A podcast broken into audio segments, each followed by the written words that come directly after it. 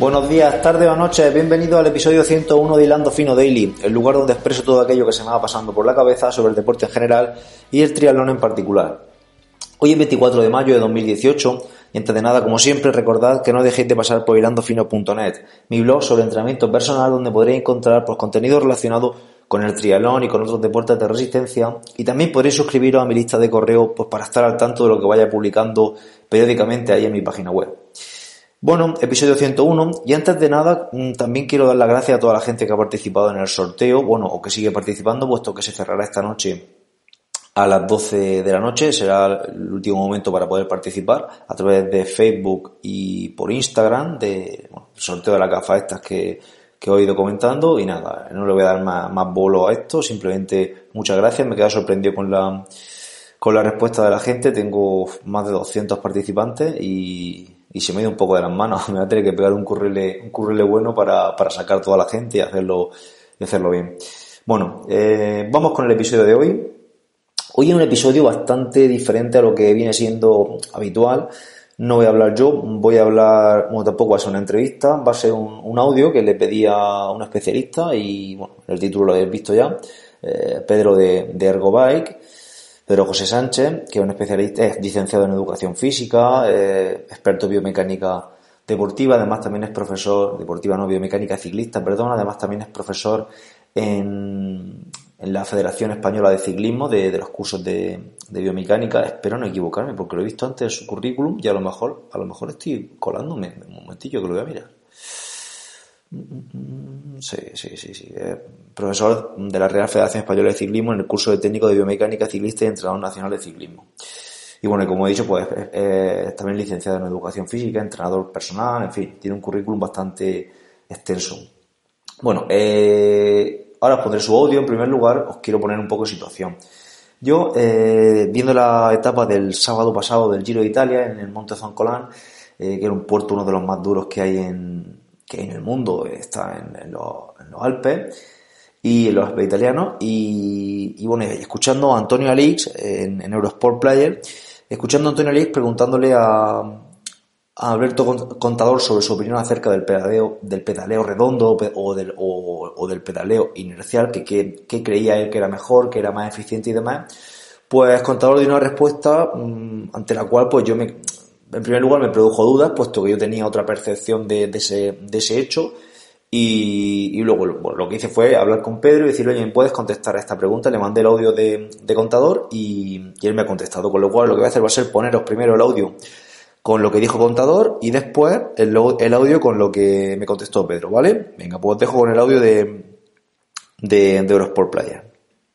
El, el, pedaleo, Alberto, ¿tú notas diferencia? Me preguntaban eh, el pedaleo redondo que de toda la vida se ha hecho en el ciclismo o pedaleo más a, pistonadas. Eh, sin duda, sin duda. ¿Pero qué prefieres? Eh, redondo, redondo, por supuesto, porque cuando vas a un poco como dando pisotones, ¿no?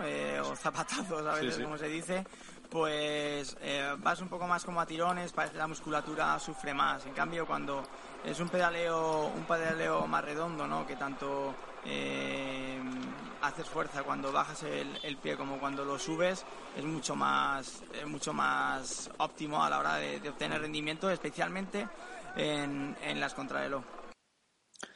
Vale, pues ahí queda la respuesta de contador. Básicamente dice que el pedaleo redondo es más eficiente, puesto que eh, hace fuerza cuando está eh, trabajando en la fase descendente, o sea, por delante, y en la fase ascendente, cuando el pie va por detrás, va subiendo eh, el pedal, por así decirlo.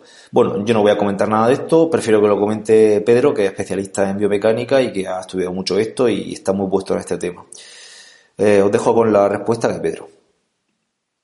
Buenos días, Sebas. Te contesto a la pregunta que me realizabas sobre, sobre el pedaleo redondo o el pedaleo a pistón o inercial, que se está, que siempre se ha dado como un mito y que se está dando ahora muy de, muy de moda.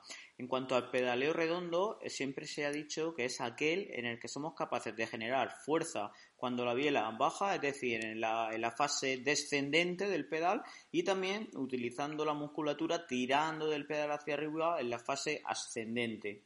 Eso combinarlo con una pierna y con otra. Es decir, cuando una pisa fuerte, la otra está recogiendo fuerte y cuando la otra empieza a pisar fuerte, esta está tirando fuerte, ¿no? Y el pedaleo a pistón o inercial eh, lo, lo describimos como aquel que soy capaz de generar muchísima fuerza en la fase descendente y luego no hago ningún tipo de trabajo en la fase eh, ascendente. ¿Cuál sería el pedaleo realmente óptimo? Sería aquel que sea capaz de generar mucha fuerza, mucha aceleración en la fase descendente, en la bajada del pedal, y, mm, por decirlo de alguna forma, eh, acompañe el pedal en la fase ascendente pero eh, es un acompañamiento, y esto es muy importante tenerlo en cuenta, y no es tirar del pedal enérgicamente, ¿vale? Es decir, tengo que ser capaz de eh, acelerar la biela muy fuerte en la fase descendente y luego ser capaz que esa inercia no se pierda en la fase ascendente, es decir, acompañando ese pedal para de nuevo hacer esa, esa palanca tan fuerte otra vez en la fase descendente. ¿Vale? Eh, repito, piso muy fuerte en la fase descendente del pedal y, por decirlo así, acompaño en la fase ascendente. ¿Qué se ha visto en, la diferencia evidencia? que los ciclistas de alto nivel son capaces de generar mucha fuerza en la bajada del pedal, coincidiendo sobre todo en los 90 grados de, de biela cuando se encuentra sobre la horizontal, cuando se puede ejercer la máxima componente tangencial del pedal y son capaces de hacer una ligera eh, activación tanto de los flexores de rodilla, los isquios, los isquiosurales, como los flexores de cadera, en este caso pues psoas ilíaco y también el recto anterior. Y de ahí generar de nuevo mucha fuerza en la fase descendente del pedal, pues sobre todo con los mono, con un glúteo en la primera parte, con monoarticulares como son los bastos del cuádriceps en la parte intermedia y también los isquiosurales en la parte final hasta los 180 grados. ¿Vale? Y todo esto lo podemos medir a día de hoy. Hay algunos potenciómetros que ya nos indican cuánta fuerza ejercemos hacia abajo, pero también cuánta fuerza el pedal detecta a nivel de peso de esa pierna que pesa sobre el pedal cuando, cuando sube. A, mayor intensidad se suele dejar menos peso en el pedal, eso es algo que se ve muy claro.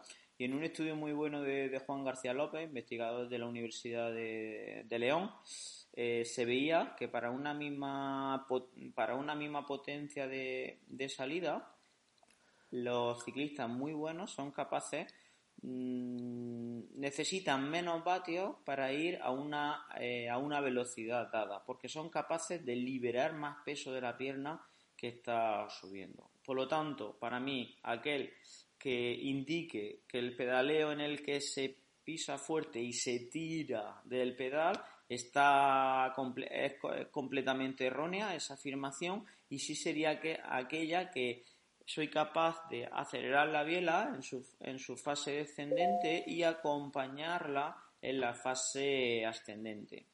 Todavía no sabemos de qué forma podríamos mejorar esto. Sí sabemos que los kilómetros nos dan esa mejora, quizá por esa, por esa eficiencia metabólica o energética que da los años y los kilómetros de entrenamiento, pero aún no sabemos qué mecanismos de feedback o qué, o qué aspectos metodológicos podemos usar o podemos establecer para mejorar este, este parámetro. ¿De acuerdo? Pues nada, espero no haberme enrollado mucho. Si tienes alguna otra pregunta, estaré encantado de, de respondértela. Un abrazo. Bueno, pues ahí queda la respuesta de, Pedro, de, Pedro José Sánchez, del GoBike. Muchas gracias, Pedro, por, tu predisposición y por contestarme tan extensamente y tan, y tan claramente a esta pregunta. Ya se lo he dicho también a él personalmente, evidentemente. Pero bueno, también le doy las gracias aquí públicamente. Em, bueno, me mandó también Pedro, eh, junto, con, junto con el audio, un apunte que no había, que no había dicho en, en, ese, en ese audio. Y es que se refería a pedaleo submáximo. Quiere decir cuando nos vamos a tope, por ejemplo, en una salida de, un, de una rotonda, en una curva muy cerrada que se sale fuerte, en un sprint, en un ataque, en una prueba de pista muy corta donde se va prácticamente de pie a una intensidad prácticamente máxima, en esos momentos sí que se tira del pedal hacia arriba y sí que lo más eficiente, lo más eficiente para el rendimiento es tirar del pedal hacia arriba. Pero en, pedaleo submáximo, en una contrarreloj de, de una hora, es un pedaleo submáximo, cuando estamos subiendo un puerto a ritmo, en ese tipo de, de gestos, en ese tipo de esfuerzos, pues hay que hacer lo que, lo que afirma Pedro y lo que, lo que se ha estudiado que, es lo correcto, ¿vale? Bueno, pues yo simplemente quería mm, puntualizar eso, puesto que escuché el comentario de Alberto Contador y en ocasiones también, a ver, no quiero, no quiero decir yo que, que Contador no tenga ni idea de ciclismo, ¿no? ¿quién soy yo para decir eso, ¿vale? Pero en ocasiones los ciclistas profesionales están anclados en una, en una, en una dinámica, en una, en una historia en el pasado y, y a lo mejor han trabajado con los mejores profesionales pero no le han explicado cómo a eso o, o sí pero o no lo saben explicar bien. En fin en cualquier caso eh, queda claro que, que, en esta ocasión pues no, no tiene no, no, tiene toda razón y bueno y yo pues al, al, escucharlo pues me, me, me, gustaría me hubiera gustado me hubiera gustado no he querido mejor dicho eh, puntualizarlo y aclararlo a la gente pues alguien también lo ha escuchado y bueno y, y ya está, yo creo que ha quedado claro y que ha quedado bien un episodio que diferente y bueno, si os gusta pues me, lo comentáis y intentaré sacar eh, o traer a otros profesionales, a gente así así de, de, prestigio, gente que sepa de algún tema, que puedan, que puedan aclararlo con mayor rigor que pueda hacerlo yo.